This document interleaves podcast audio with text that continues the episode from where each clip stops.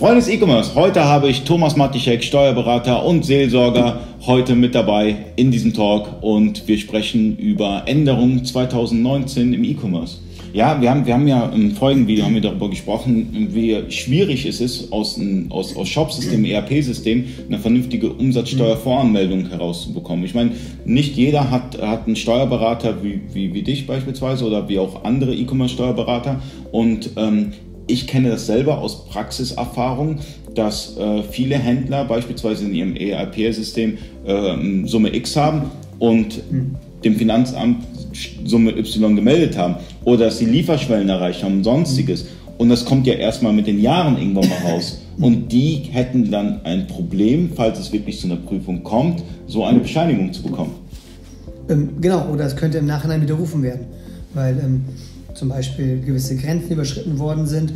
Ähm, in Deutschland redet man so von 10.000 bis 15.000 Euro. Wenn die an Steuerschuld überschritten sind, wird ein Steuerstrafverfahren eingeleitet. Und sowas könnte immer zum Widerruf der Bescheinigung führen. Und wie ist das, wenn man beispielsweise ähm, durch die Lieferschwellenproblematik in Österreich auf einmal mit den, also du bist jetzt Deutsch, wir sind jetzt mal deutscher Händler, haben jetzt das Problem, dass wir die Lieferschwelle in Österreich überschritten haben, wissen das aber noch nicht. Die österreichischen Behörden wollen aber prüfen. Mhm. Ähm, kann es dann auch ein Problem werden? Hat ja nicht direkt mit dem deutschen Fiskus zu tun.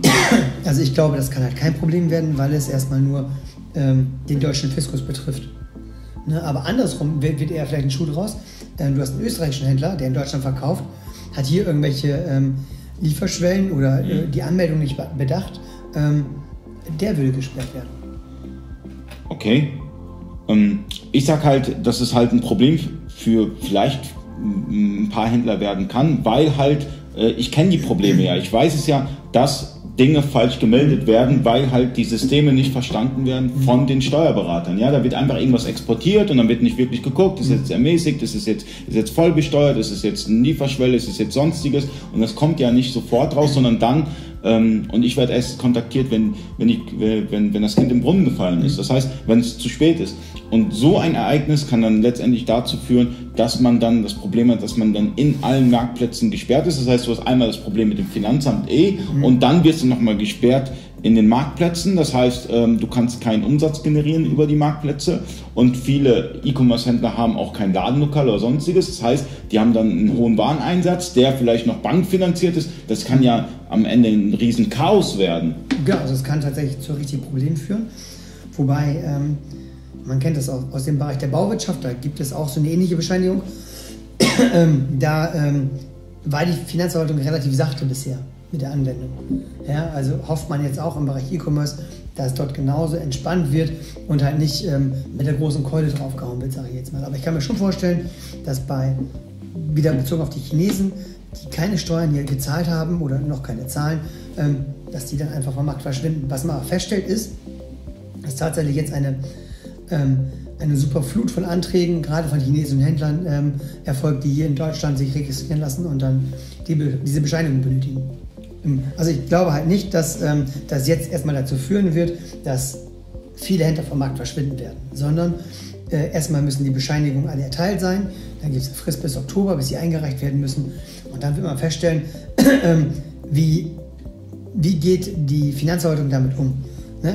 Ich glaube halt nicht, dass die Händler vom Markt verschwinden werden, aber es ist jetzt erstmal eine Möglichkeit des Staates oder der Finanzverwaltung, ähm, die Händler so ein bisschen ähm, an die Hand zu nehmen, sage ich jetzt mal, ein bisschen Druck aufzubauen, Drohszenarien auch zu, mhm. zu erstellen ähm, und ähm, ja, sie da einfach darauf zu drängen, ihren steuerlichen Pflichten ordnungsgemäß nachzukommen.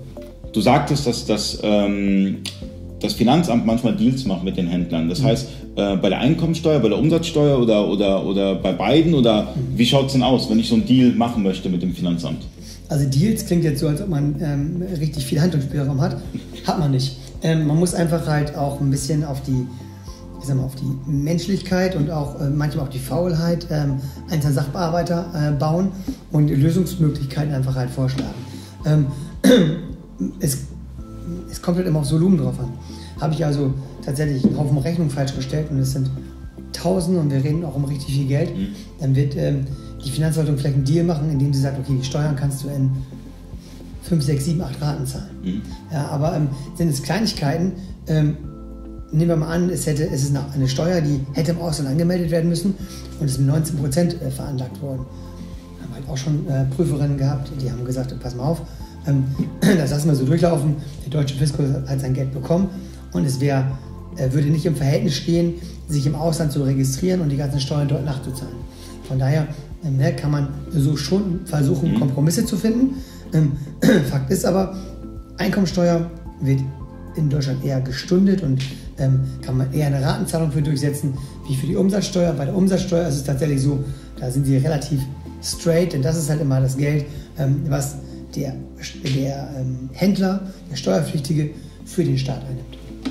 Man sagt ja auch, das Finanzamt ist nicht die Finanzbank. Ich glaube, sogar Schäuble hat das mal gesagt äh, beim Amtseintritt. Ich glaube, es hat sich auch ein bisschen was geändert bei, bei, bei, bei den Finanzämtern, weil ich weiß, vor zehn Jahren hatte man mehr Chancen gehabt, ähm, irgendwie ein Verhandlungsspielraum zu haben mit, äh, mit, mit dem Finanzamt. Soweit ich weiß, gab es da ein paar gesetzliche Änderungen, dass das eigentlich immer zugelassen wird. Genau, also letztendlich ähm, setzt die Finanzverwaltung, insbesondere in Betriebsprüfung, ähm, das Gesetz konsequenter um. Ja, also vor, vor zehn Jahren konntest du halt ähm, noch ähm, auch Dinge, die im Gesetz oder in Rechtsprechung äh, geregelt wurden, wegdiskutieren. Da konnte man so ein bisschen wie, wie auf dem Bazar ein bisschen äh, ne, Zugeständnisse, Zugeständnisse machen. Dann hat, das, hat die Finanzverwaltung ähm, auch so ein bisschen nachgegeben. Das ist heute nur noch sehr, sehr schwer möglich. Also in der jüngsten Besprechung war das tatsächlich so. Ähm, da war immer die Argumentation, aber da gibt es ein Urteil dazu, da steht so im Gesetz und das wollen die so durchsetzen. Da hast du dann halt auch keine Chance. Da hat, der, da hat der Händler mal einen Fehler gemacht oder der Steuerpflichtige ähm, und es wird jetzt rigoros umgesetzt. Natürlich bis zu einer gewissen Schmerzgrenze, wenn die wissen, es wird existenziell, dann sind sie da auch ein bisschen vorsichtiger. Aber ja, 5.000 bis 10.000 Euro mehr Ergebnis in der Betriebsprüfung wird immer gern gesehen. Leute, ihr habt es gehört. Legt euch nicht mit dem Finanzamt an, zahlt eure Steuern und bis zum nächsten Mal. Danke, Thomas. Ja, gerne.